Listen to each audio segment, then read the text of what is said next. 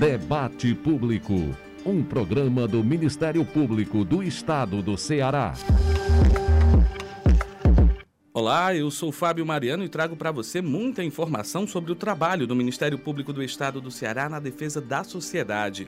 O programa de hoje tem muitos assuntos interessantes. Confira os destaques.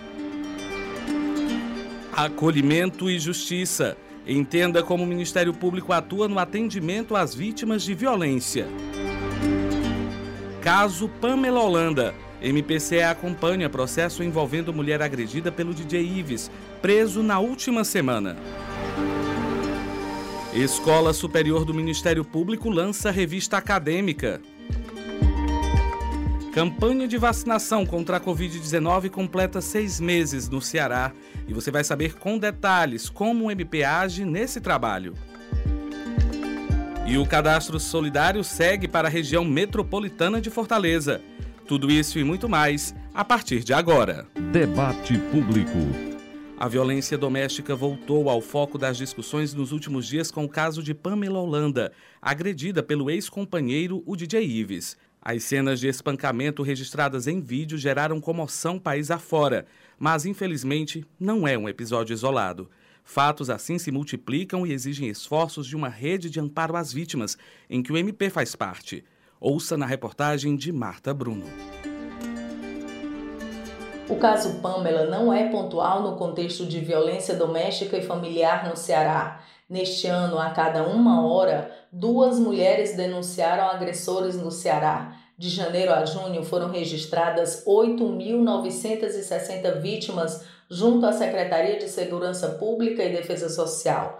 A violação de direitos exposta pela influenciadora digital Pamela Holanda vem sendo acompanhada com rigor pelo Ministério Público Estadual. A promotora de justiça Emilda Afonso de Souza, da terceira Promotoria de Justiça do Eusébio, informa as primeiras providências tomadas e como se dá a atuação do MP a partir de agora. A autoridade policial pediu logo as medidas protetivas relativas a afastamento do agressor, manutenção de distância mínima da vítima e seus familiares, não comunicação com a vítima e familiares, e posteriormente a vítima entrou ainda por meio de advogados pedindo a concessão de medidas protetivas de cunho patrimonial previstas no artigo 24 da Lei Maria da Penha e medida também de proteção à sua imagem, né, em relação à divulgação de, de vídeos ou postagens difamatórias na internet. As investigações de ordem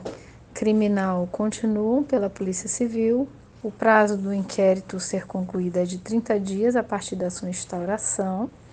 E o Ministério Público está aguardando o concluir das investigações para analisar e ver as providências cabíveis. O Ministério Público repudia todo e qualquer ato de violência, notadamente contra a mulher. Silenciar nunca deve ser a opção, apesar do medo da vítima, especialmente após a Lei Maria da Penha, que em agosto completa 15 anos como um marco na legislação brasileira na luta pela preservação dos direitos das mulheres que são vítimas de violência doméstica e familiar. A promotora de justiça Lucia Antonelli, coordenadora do Núcleo Estadual de Gênero Pró-Mulher, o NUPROM, explica a importância da lei e descreve cinco tipos de violência contra a mulher: física, psicológica, moral, sexual e patrimonial ela também fala como o NUPROM contribui para proteger a vítima e combater esse tipo de violência. Antes dessa lei, as mulheres não tinham o acolhimento necessário e não tinham garantias quanto à punição do seu agressor. Para além da punição da matéria criminal, as mulheres têm todo um acolhimento dos seus direitos para essa lei. E o núcleo de gênero Núcleo Estadual de Gênero para a Mulher do Ministério Público vem atuando para manter as garantias desse direito, principalmente na área extrajudicial, para proteger as mulheres vítimas de violência e combater esse problema no estado do Ceará. A pandemia potencializou muitos casos de violência, colocando as vítimas em uma situação ainda mais vulnerável. Entre as denúncias que chegam ao OMP, a maioria diz respeito à lesão corporal e ameaça. a titular da Secretaria Executiva das Promotorias de Justiça do Juizado da Violência Doméstica e Familiar contra a Mulher da Comarca de Fortaleza, a promotora de justiça Roberta Coelho, detalha a relação entre esse tipo de violência e a pandemia. O isolamento, ele contribuiu com o aumento contra, da violência contra a mulher por conta de que o, o marido, o agressor, fica mais tempo em casa. E, e é, aliado a esse fator, também tem a questão de que houve muito desemprego, queda de renda, e com isso a frustração é, masculina, que leva ao aumento do uso de, dro de drogas, de álcool, e isso são fatores não que justifiquem, mas que potencializam a violência doméstica. O cenário de violência afeta toda a família, especialmente quando isso se dá no espaço doméstico da casa que deveria ser um local de proteção. Romper com esse estigma em um cenário que tradicionalmente favorece o machismo não é simples. A professora Celestina Sales, da UFC, explica melhor a correspondência ela coordena o Núcleo de Estudos e Pesquisas sobre Gênero, Idade e Família, o NEGIF, da Universidade Federal do Ceará. Essa violência do marido contra a mulher, ela reafirma toda uma cultura do machismo, toda a cultura do patriarcado, né? E isso é reproduzido. Se isso, por exemplo, na família, isso passa a ser, fazer parte do cotidiano, a criança passa a entender que aquilo, que a violência seria algo natural, né?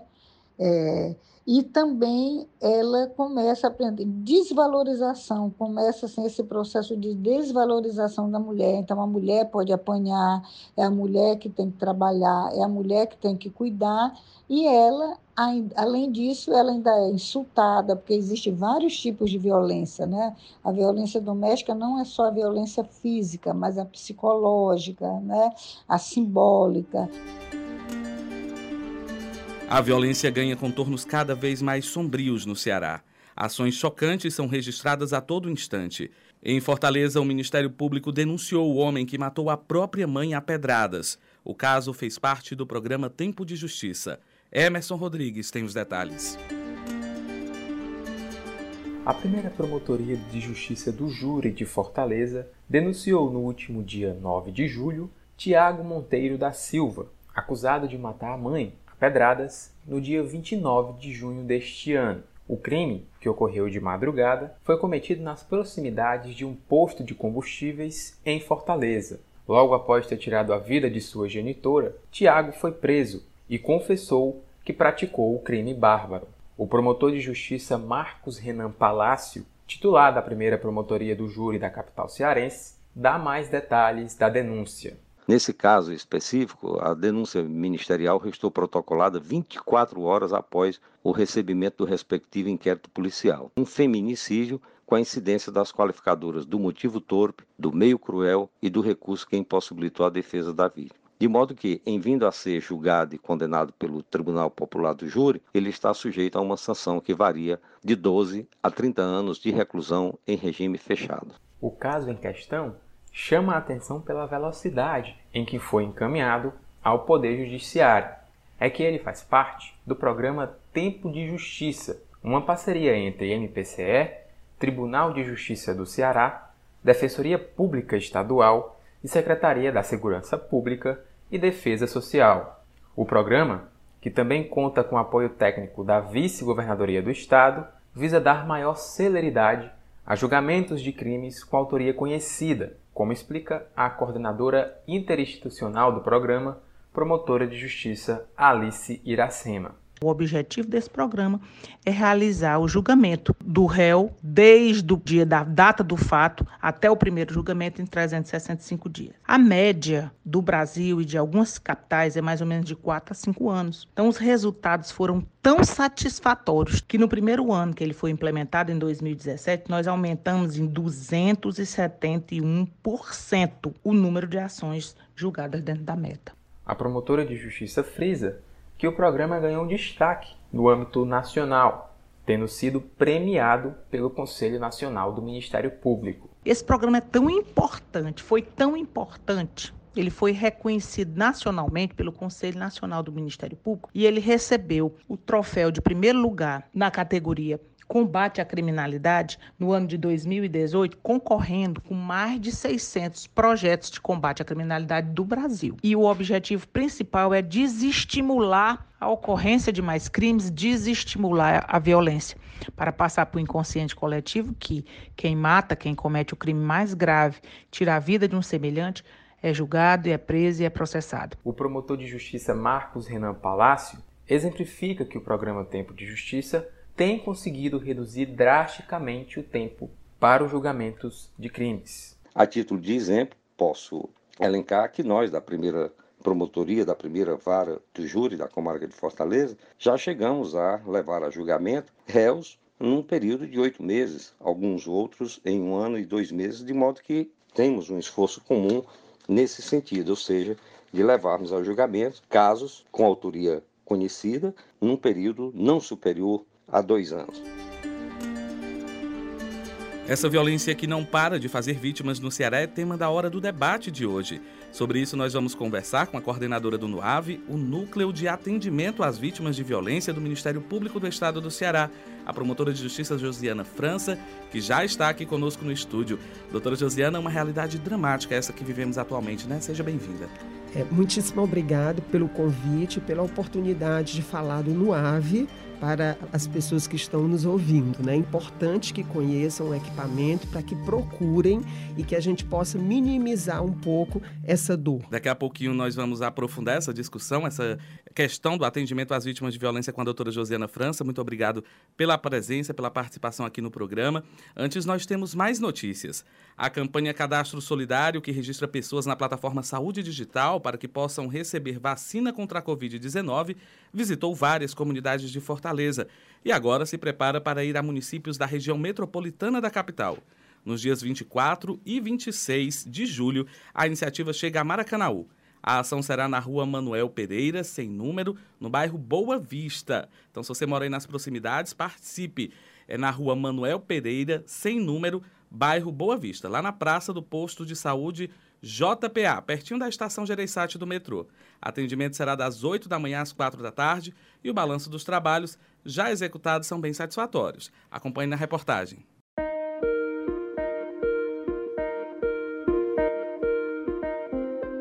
Achei muito bom ter vindo para o bairro, que só assim eu consegui fazer meu cadastro. Foi muito bom isso aqui, porque aí desenrolou para muita gente. Achei ótimo, porque às vezes não é todo mundo que tem um acesso à internet.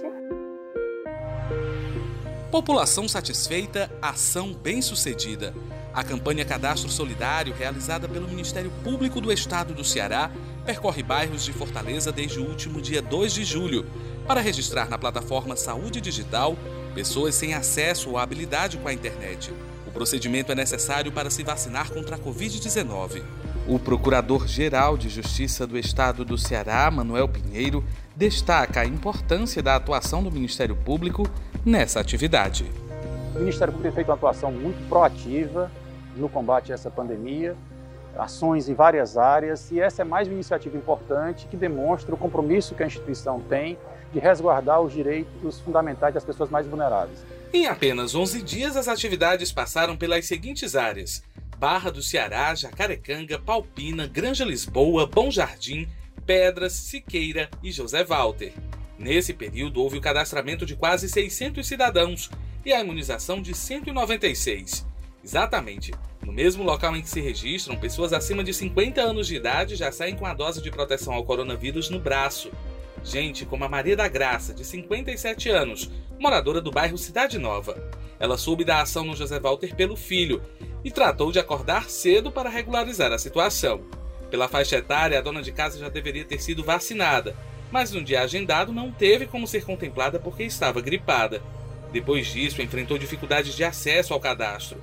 A questão foi resolvida rapidamente e o imunizante aplicado. Estou feliz, muito feliz. Graças a Deus, agora estou despreocupada, né? Luiz Carlos também se vacinou contra a Covid-19 por meio da parceria da campanha Cadastro Solidário com a Secretaria de Saúde de Fortaleza. Aos 53 anos, o porteiro não teve como comparecer para tomar a dose na data marcada inicialmente, mas agora deu certo e ele faz questão de ressaltar a importância da imunização não deve negar a possibilidade de vacina. É um complemento a mais contra essa doença terrível e nós precisamos realmente, procure qualquer unidade que esteja uh, oferecendo esse serviço e procure se vacinar. A campanha também promoveu treinamento para os coordenadores dos CITES, os Centros de Inclusão Tecnológica e Social dos bairros de Anguru Sul, Conjunto Ceará, Parque São José, Mucuripe, São Bernardo e Aerolândia. O balanço feito pela organização da campanha é positivo tanto que depois de passar por uma série de comunidades de Fortaleza, a ação se prepara para ir a municípios da região metropolitana da capital. Vamos continuar com ações na região metropolitana, em Maracanaú e em Calcaia, e portanto a gente considera que é positivo e que esse movimento deve permanecer até que consigamos vacinar toda a população adulta. Para acompanhar as informações e programação dos pontos de atendimento da campanha Cadastro Solidário, acesse o site www.mpce.mp.br e as redes sociais do Ministério Público. O Instagram, por exemplo, é o arroba MPCE oficial. Só para reforçar, nos dias 24 e 26 de julho, a campanha Cadastro Solidário estará em Maracanaú.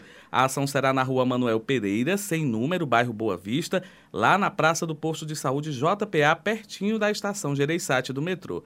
Quem não se cadastrou para tomar a vacina contra a Covid, basta levar documento oficial com foto, CPF e comprovante de endereço. O atendimento será das 8 da manhã às 4 da tarde. E por falar na dose de proteção ao coronavírus, a distribuição dos imunizantes completou seis meses no Ceará, como destaca agora a repórter Larissa Viegas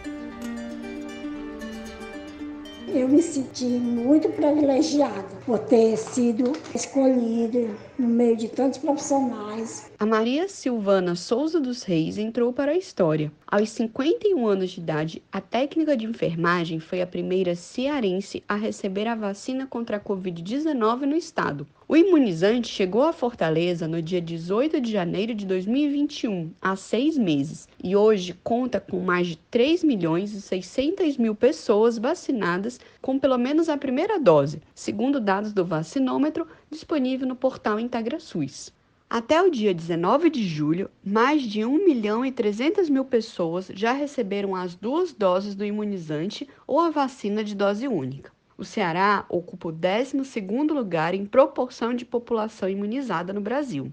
Desde o início da pandemia, o Ministério Público do Estado do Ceará atua para garantir a proteção da vida e da saúde da população cearense. Em relação à vacinação, promotor de justiça Enéas Romero, coordenador do Centro de Apoio Operacional da Saúde, afirma que os trabalhos estavam, a princípio, focados no cumprimento dos critérios para garantir a vacinação dos grupos prioritários, como de idosos. Também cabe ao MP exigir transparência de dados e fiscalizar todo o processo de imunização. Em relação à fiscalização, ela é da maior importância, porque houve muitas fraudes, problemas de fura-fila, problemas também de critérios prioritários ou de grupos que quiseram, na verdade, burlar esses critérios em detrimento de quem tem maior risco, de quem tem maior necessidade, como era o caso dos idosos, e o Ministério Público atuou para garantir que o critério adotado no estado do Ceará fosse epidemiológico, primeiro para proteger quem é mais frágil e quem é mais vulnerável.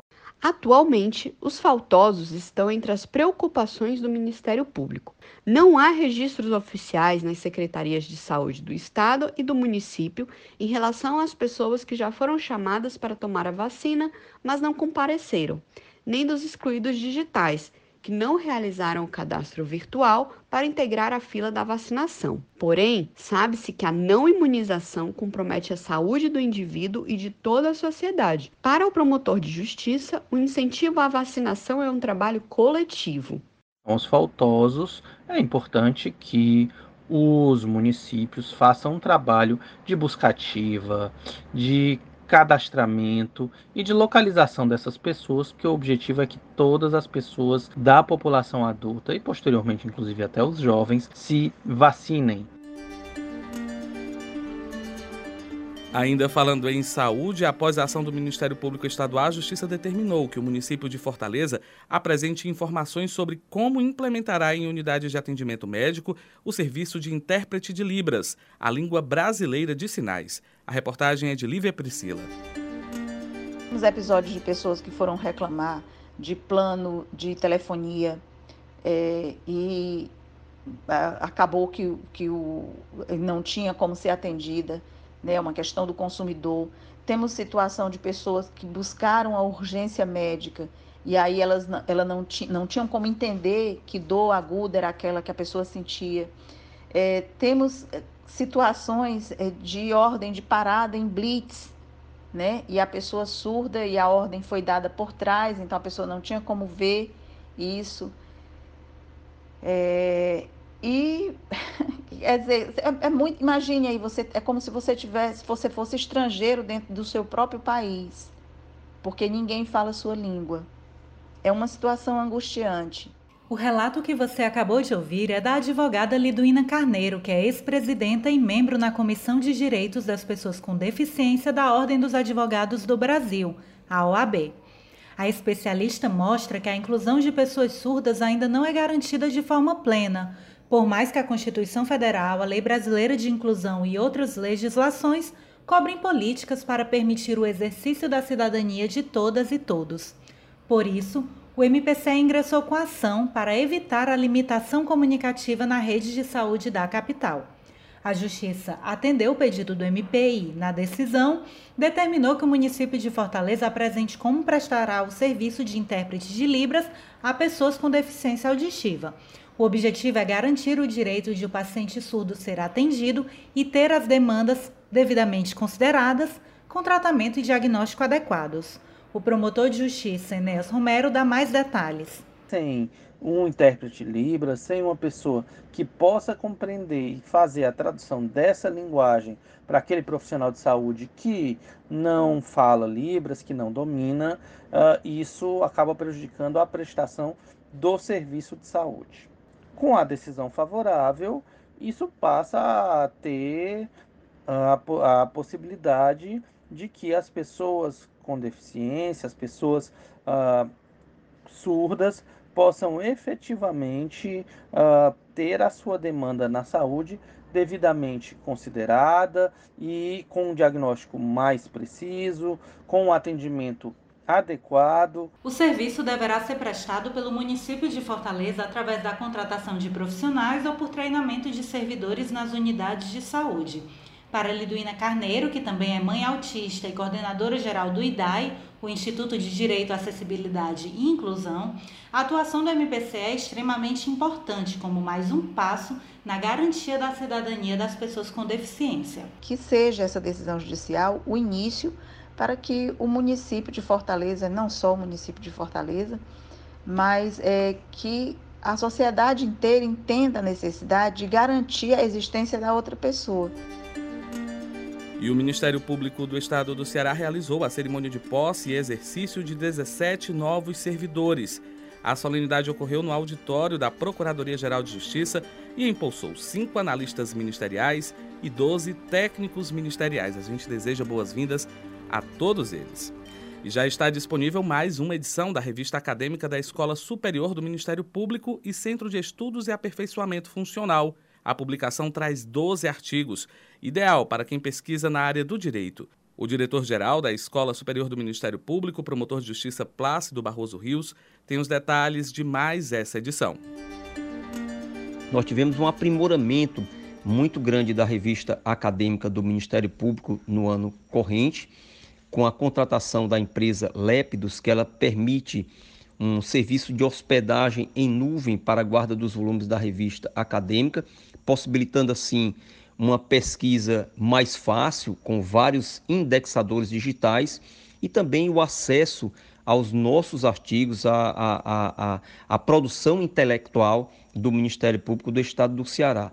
E também com a Leptos nós trouxemos para a revista a implantação do software OJS. O OJS é um software de gerenciamento e publicação de revistas eletrônicas que ele foi originalmente traduzido é, pelo Instituto Brasileiro de Informação em Ciência e Tecnologia do Ministério da Ciência e Tecnologia e é um software recomendado pela Qualiscaps e amplamente aceito pela comunidade brasileira de editores científicos.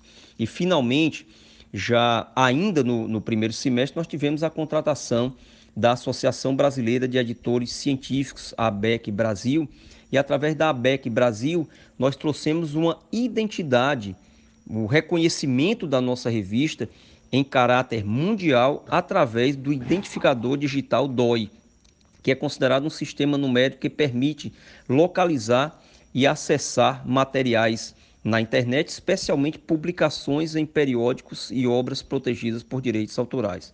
Então, eu quero crer que com essas, com essas novas ferramentas, com esta nova roupagem, a nossa revista passa a ter um caráter científico amplamente respeitado e reconhecida no mundo jurídico e dando assim muito orgulho para todos nós que fazemos o Ministério Público do Estado do Ceará. Nós acabamos de escutar a fala do promotor de justiça e diretor-geral da Escola Superior do Ministério Público, Plácido Rios, sobre a mais recente edição da revista acadêmica da instituição. Você pode acessar o conteúdo no site www.revistaacademica.mpce.mp.br/revista. E chegou o momento de colocar no centro das discussões uma questão que interfere diretamente na rotina dos cearenses, que é pauta das conversas informais e também objeto de estudo de muitos pesquisadores: a violência. Nos últimos anos, o Estado vivenciou uma escalada dela nas mais diversas regiões. E esse fenômeno atinge a todos, independentemente da idade, da condição social e do gênero. E o grande desafio, além de responsabilizar e punir os agressores, é acolher e proteger as vítimas. Para falar exatamente sobre isso, a gente recebe aqui no estúdio a promotora de justiça Josiana França, coordenadora do NUAVE, o Núcleo de Atendimento às Vítimas de Violência do Ministério Público. Doutora Josiana, essa temática merece reflexão de todos nós, não é verdade? Seja bem-vinda mais uma vez. É, muitíssimo obrigada. É, repetindo, eu, eu agradeço muito a oportunidade de estar aqui conversando, falando sobre o NUAVE, que é importante que as pessoas conheçam e a gente tem essa certeza de que, essa, que a violência ela provoca um adoecimento, ela maltrata muito essa vítima e o Ministério Público não podia ficar inerte a essa situação. Né? E, por conta disso, criou em 2019 o NUAV, o Núcleo de Atendimento a Vítimas de Violência, que busca acolher essa vítima e não há restrição.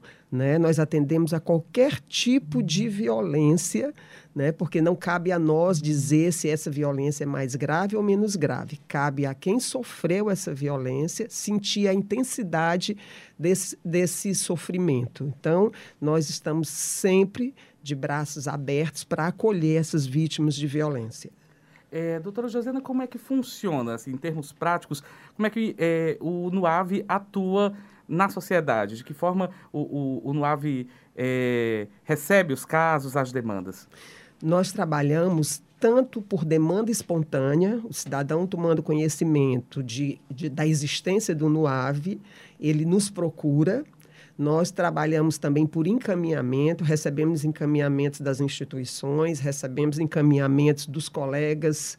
Né? A nossa atuação ela é, ela é estadual, né? então a gente recebe demandas de vários colegas do estado do Ceará, é, e também por encaminhamentos. Né? A gente trabalha por encaminhamentos, por, por demanda espontânea e de ofício. A gente tomando conhecimento da existência de uma violência, a gente pode agir de ofício.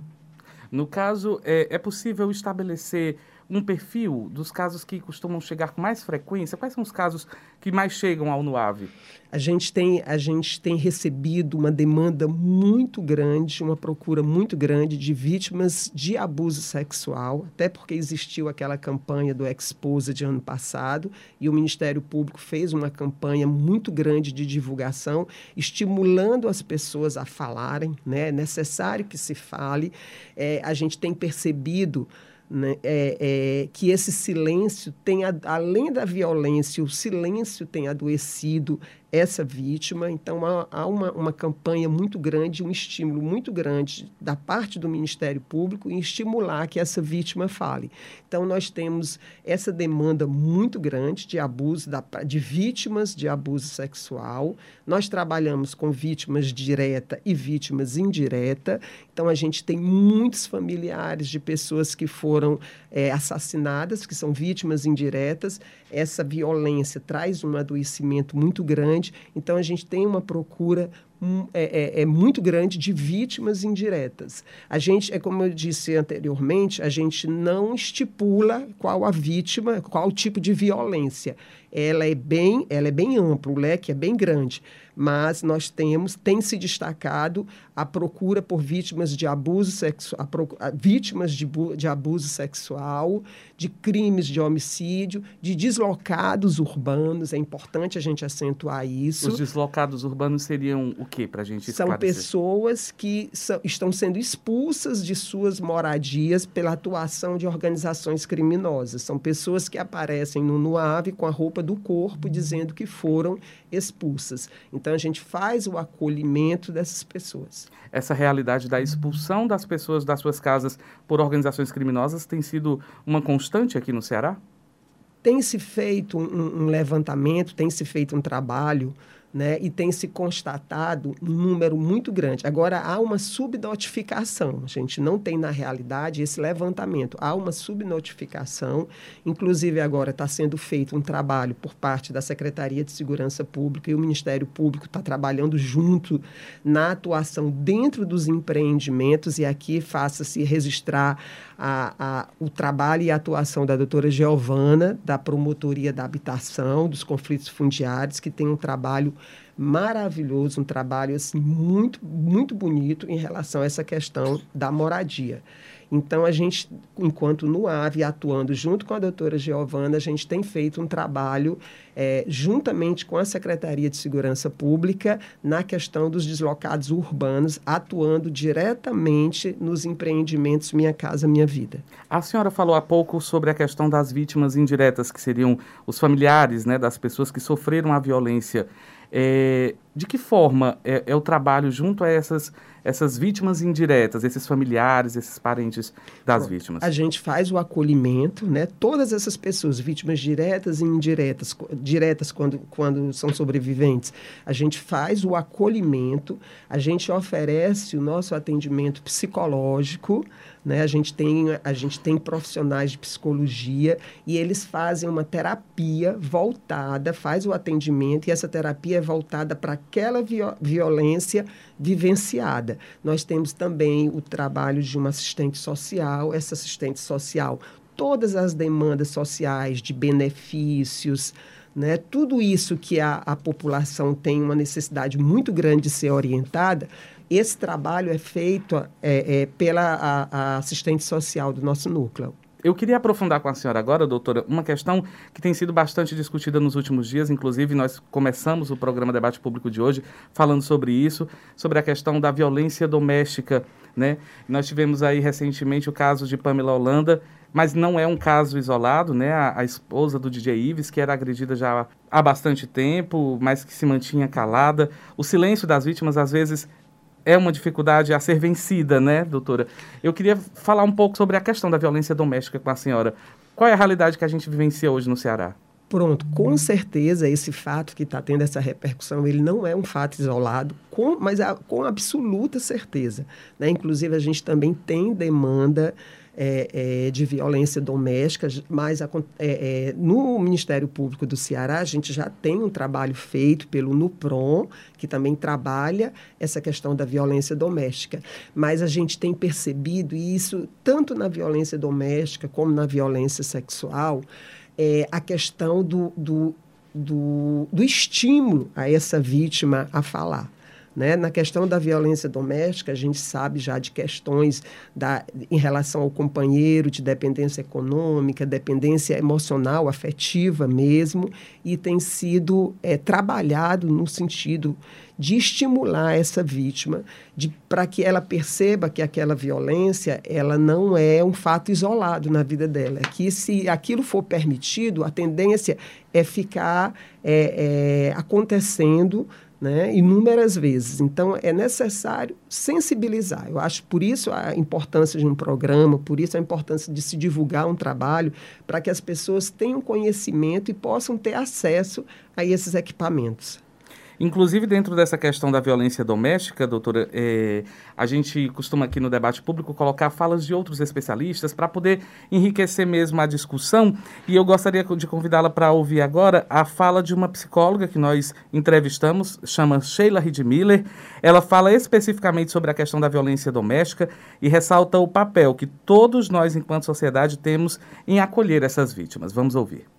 Não é fácil você se desfazer de um vínculo vicioso, de um homem agressivo é muito difícil. Às vezes essas mulheres têm dependência física, às vezes têm dependência emocional, às vezes têm dependência financeira, e às vezes essas dependências todas se interpõem e elas não conseguem realmente deixar, porque muitas vezes elas pensam como eu vou fazer com os meus filhos. Nem sempre essa mulher tem uma rede de apoio ter uma família a quem ela possa recorrer. Às vezes é uma mulher só, ou às vezes a família é mais vulnerável do que ela em alguns outros aspectos. Então, por isso que a gente não pode julgar por que, que ela não deixa, porque não é tão simples assim a gente desfazer um vínculo afetivo.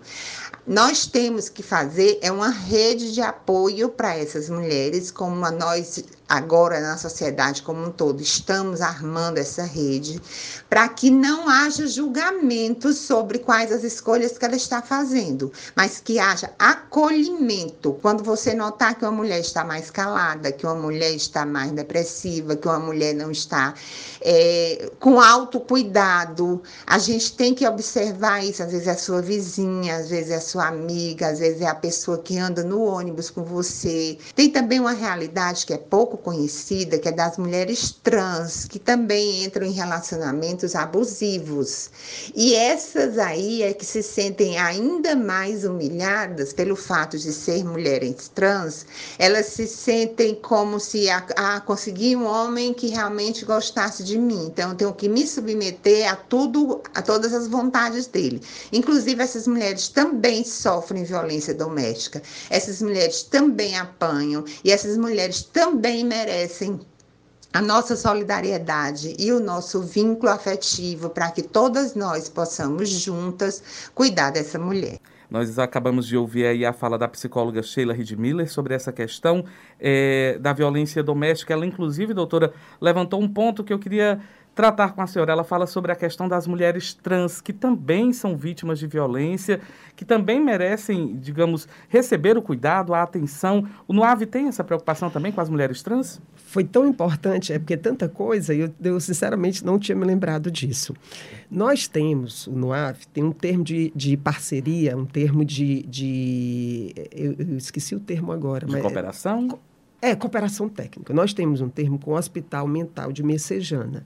O hospital, ele tem se mostrado assim, ele, tá, ele é uma, um, um hospital diferente, diferenciado. Ele se mostra hoje, existem muitas falhas, mas o trabalho que está sendo feito é para se mostrar, é para mostrar um, trabalho, um, um hospital que está à frente e está de portas abertas para atender demandas especializadas. Por que, que eu estou falando isso? Com esse termo, a gente com certeza a gente recebe né, vítimas da intolerância, vítimas do preconceito. Nós temos vários casos de pessoas trans que precisam do acolhimento, mas precisam ser cuidados com a família, porque essa intolerância, essa não aceitação, ela acontece dentro de casa. E isso tem motivado o adoecimento mental, inu as, as inúmeras tentativas de suicídio. Nós temos hoje no Hospital Mental de Messejana, certo, o ser trans. O Ser Trans é um equipamento que trabalha e acolhe. Eu estou muito feliz de ter a oportunidade de falar desse trabalho que é feito pelo Hospital é, Mental de Messejana, o Ser Trans. Ele trabalha e tem o Ser Trans e tem o ATAGE que trabalha o ser trans, esse acolhimento não só do trans, mas da sua família, para ser trabalhada aquela questão da relação familiar, da não, do, da não vivência dessa violência dentro de casa. Do respeito, da aceitação. Do respeito, né? da aceitação. A gente recebe casos que a mãe vai com ele, que o, o, o homem trans é chamado pelo nome é, é, é, é o nome do batizado, o nome feminino. Uhum. Então, assim, isso a gente percebe, é perceptível o adoecimento daquela pessoa. Isso é, é, é, foco nosso de trabalho e o encaminhamento, inclusive com o acompanhamento. A gente encaminha, mas acompanha nossos profissionais da psicologia e da assistência social para é, o atendimento lá no hospital mental. Então, assim, eu fiquei muito feliz com a oportunidade de fazer esse trabalho né? Porque o Atacha é outro equipamento que eles têm lá que trabalha esses distúrbios sexuais. É, doutora, vamos falar também agora sobre uma questão que tem é, sido noticiada nos últimos anos constantemente, que é a questão da escalada da violência por meio dos homicídios. Né? O Ceará tem conseguido diminuir é, a, a, os índices, mas ainda somos responsáveis por dados ainda alarmantes. A, as famílias dessas pessoas são acolhidas? Existe um trabalho específico para quem perde um parente de forma violenta? Como é que funciona? Pronto, nós, nós acolhemos né, esse núcleo familiar, que são as chamadas de vítimas indiretas, elas chegam é, com adoecimento, isso é fato, né? Quando nós procuramos o hospital mental para conversar, a gente procurou já depois de um certo tempo de trabalho, porque a gente percebeu que uma das maiores demandas de quem sofre violência, quem sofre violência, de quem é vítima de violência, é justamente esse adoecimento. Né? E por conta disso for, foram, foram criados é, é, momentos dentro do hospital para atendimento às vítimas do NUAV tanto adolescentes e crianças como adultos. Então, quando a gente chega, o primeiro momento é do, quando a gente chega, não, quando a vítima chega, o primeiro momento é o do acolhimento. Nesse acolhimento, a gente deixa falar. A gente às, às vezes a gente não entra no caso para não revitimizar. Isso é muito importante, porque toda vez que ela fala da situação, aquilo traz um novo sofrimento. Então a gente deixa a critério da pessoa. Então ela fala e ela apresenta as demandas. A principal demanda sempre é o da responsabilização. Né? ver como é que está o processo, ver como é que a gente pode ajudar. Então, isso é muito fácil, porque a gente trabalha com os colegas promotores de justiça né? Eles, eles nos repassam as informações e a gente alimenta essas famílias de informações. Aí tem as demandas sociais, aí o, o Bolsa, o, o, o BPC, os, os, os, os benefícios, os, pro, os benefícios né? que também a gente é, faz esse levantamento. E a questão do atendimento psicológico, essa terapia breve, focada na violência, ou então até mesmo para o encaminhamento para um atendimento, para uma avaliação psiquiátrica.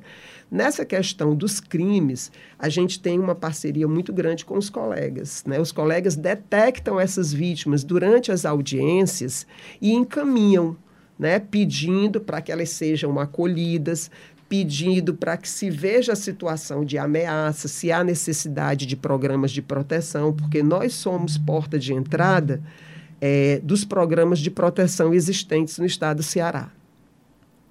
Doutora Josiana, eu queria falar agora sobre é, uma outra ação que envolve o NUAVE, que o Ministério Público ele é, acolheu os padres vítimas de agressões né, e solicitou a inclusão deles em programa de proteção. Nós estamos vendo, sendo noticiado nos últimos dias, o caso do padre Lino, né, da, da Paróquia da Paz, no bairro Aldeota, aqui em Fortaleza, é, que foi hostilizado durante uma celebração eucarística.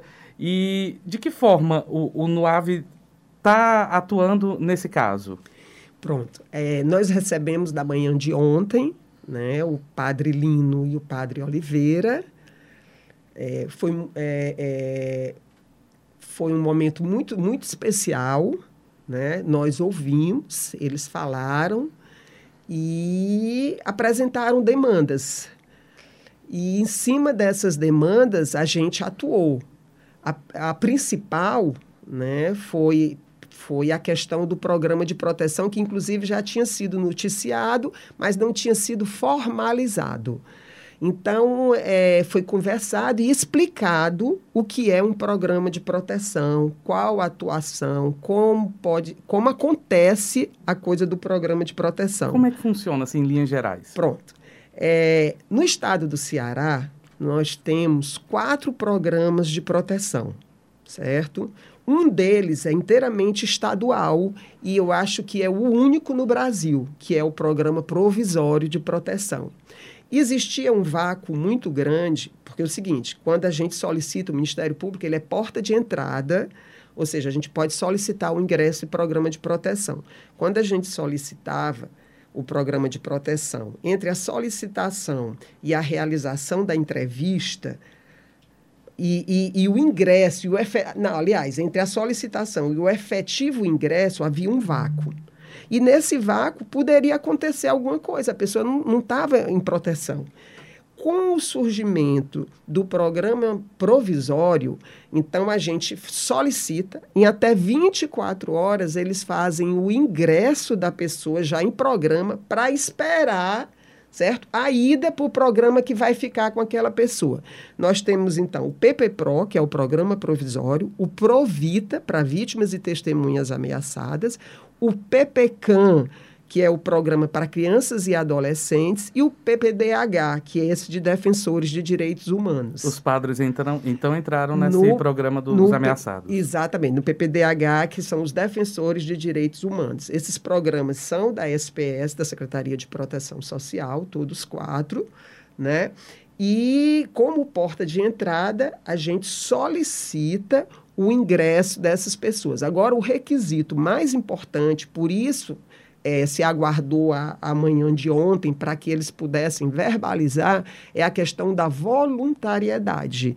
Você só pode, você só ingressa em programa de proteção se você quiser. Ninguém é obrigado a ingressar em programa de proteção. Então, isso é muito importante, porque no ato da entrevista é perguntado à pessoa se ela deseja ingressar. Né? E principalmente porque existem limitações. Né? Existem restrições. As pessoas que adentram um programa de proteção, elas têm que seguir regras, né? sob pena de haver um desligamento. Essa proteção que é garantida, é, é, tem como a gente exemplificar é, que tipo de mecanismos são criados para garantir a proteção dessas vítimas? Os programas diferem e eles não são iguais. O, o, o PPPRO, o PPCAM e o PROVITA, eles têm o mesmo perfil. Né? Eles tiram você da sua há uma mudança radical de vida, né? Você sai da sua residência, você vai para um pouso, você fica cuidado por uma equipe, certo? Existem restrições de comunicação, você não pode ter celular, rede social. Em relação ao PPDH, né, ele é mais flexível. Existe uma equipe que acompanha e que planeja com, no caso, a pessoa que vai ser usuário do programa, essa rotina, mas há sempre um acompanhamento. Sobre a questão da violência no interior, é, doutora Josiana, qual é a realidade do Ceará hoje e, e, e a realidade também de enfrentamento a essa violência? Eu, hoje, né, como eu, eu disse anteriormente, a nossa atribuição ela é estadual. A gente atende né, vítimas de violência do interior do Estado. A gente, hoje, nós temos uma parceria muito grande com os conselhos tutelares que encaminham é, situações para a gente e com os colegas promotores que solicitam certo atendimento, acolhimento, programas de proteção. Eu queria poder dizer que a gente tem mais condições de atender essa demanda. Mas o que, o que se apresenta hoje é, é, é, um encaminhamento muito grande de pessoas do interior do estado do Ceará para acolhimento. Além dos colegas promotores, né, que encaminham e dos conselhos tutelares, a gente tem uma parceria muito grande com o IJF, Instituto José Frota, Né? O serviço social do IJF, quando ele recebe demanda, quando ele recebe vítimas de violência, ele entra em contato com o NUAV, repassando o caso e a gente faz o acolhimento. Esse acolhimento que eu citei anteriormente, ele se dá tanto na sede do NUAV, que funciona no prédio das promotorias públicas, como no próprio IJF. Então, nós já fizemos acolhimentos é, vários acolhimentos. A gente fez o acolhimento daquela criança que foi vítima da, é, dos policiais em Hidrolândia, nós fizemos no próprio JF. Né? Então, assim, a gente tem um público é, é, que a gente atende muito grande, que foi demandado pelo IJF.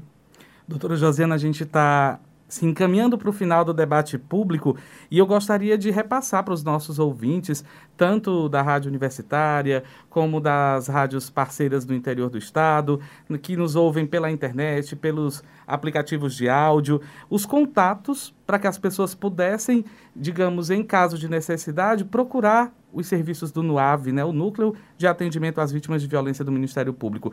Como é que faz para entrar em contato com o NUAV? Pronto, nós temos um e-mail né? O, o nuave, arroba mpce.mp.br.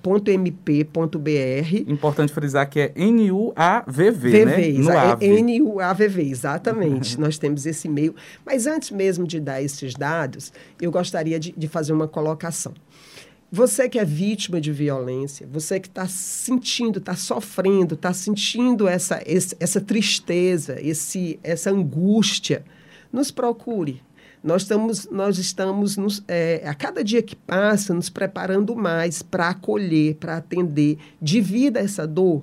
Né? A, gente, a gente percebe, é perceptível a dor quando uma, uma família que está enlutada porque um filho foi assassinado, quando ela nos procura. E quando você tem esse momento de fala, quando você consegue falar, alivia um pouco. E, e, e nós, é, é, por estarmos de fora, a gente consegue orientar, consegue conversar, consegue ajudar. Então, procure, peça ajuda, procure. Nós estamos aqui para servi-los, né? E, e, e, em relação a esse sofrimento, ele é necessário, é preciso ser dividido. Então, nós temos o, o, o e-mail, temos um, um número de, de celular, né? o nosso celular é o 98563 4067. 8563 4067. exato. Então, assim, as pessoas elas podem entrar em contato tanto pelo e-mail quanto pelo telefone, que também é o WhatsApp, não é isso? Exato. E aí elas podem demandar os serviços do NUAV. Doutora Josiana, eu gostaria primeiro de agradecer bastante a sua participação aqui conosco. A conversa foi bastante esclarecedora, bastante proveitosa. Espero recebê-la aqui no estúdio novamente em outras oportunidades para falar mais, porque com certeza Vão aparecer novos casos, infelizmente, de violência, mas é um assunto que a gente precisa refletir, não é verdade? Com certeza. Eu, eu que, que agradeço a oportunidade. Todas as vezes que a gente tem a oportunidade de falar ao público, a gente sempre aproveita essa oportunidade para dizer, para pedir, falem, denunciem, não vivenciem o sofrimento da, da, da violência sozinhos, dividam conosco. E antes de encerrar, a gente repassa também os nossos canais de comunicação para você que nos ouve interagir com a equipe do programa, dar dicas, sugestões, propor temas a serem abordados. Vamos lá! Adicione o nosso WhatsApp na sua lista de contatos. DDD 85 99997 9431. Mande mensagem, grave áudios, mas lembre-se de se identificar. Diga seu nome e a cidade de onde está falando. Salva aí DDD 85 99997 9431. É possível se comunicar conosco também por e-mail no imprensa@mpce.mp.br. Fácil, né? imprensa@mpce.mp.br. E claro, nós também estamos nas redes sociais, no Instagram e no Twitter. Siga arroba MPCE underline oficial. Pegou? Arroba MPCE, underline oficial. O Facebook é o Ministério Público do Estado do Ceará, tracinho oficial. Por meio desses canais, você participa do nosso programa e fica por dentro das principais ações do Ministério Público. E aqui termina esta edição do Debate Público. Obrigado pela sua companhia e até a próxima. Tchau, tchau. Debate Público, um programa do Ministério Público do Estado do Ceará, em parceria com a Rádio Universitária FM, Fundação Cearense de Pesquisa e Cultura e Universidade Federal do Ceará.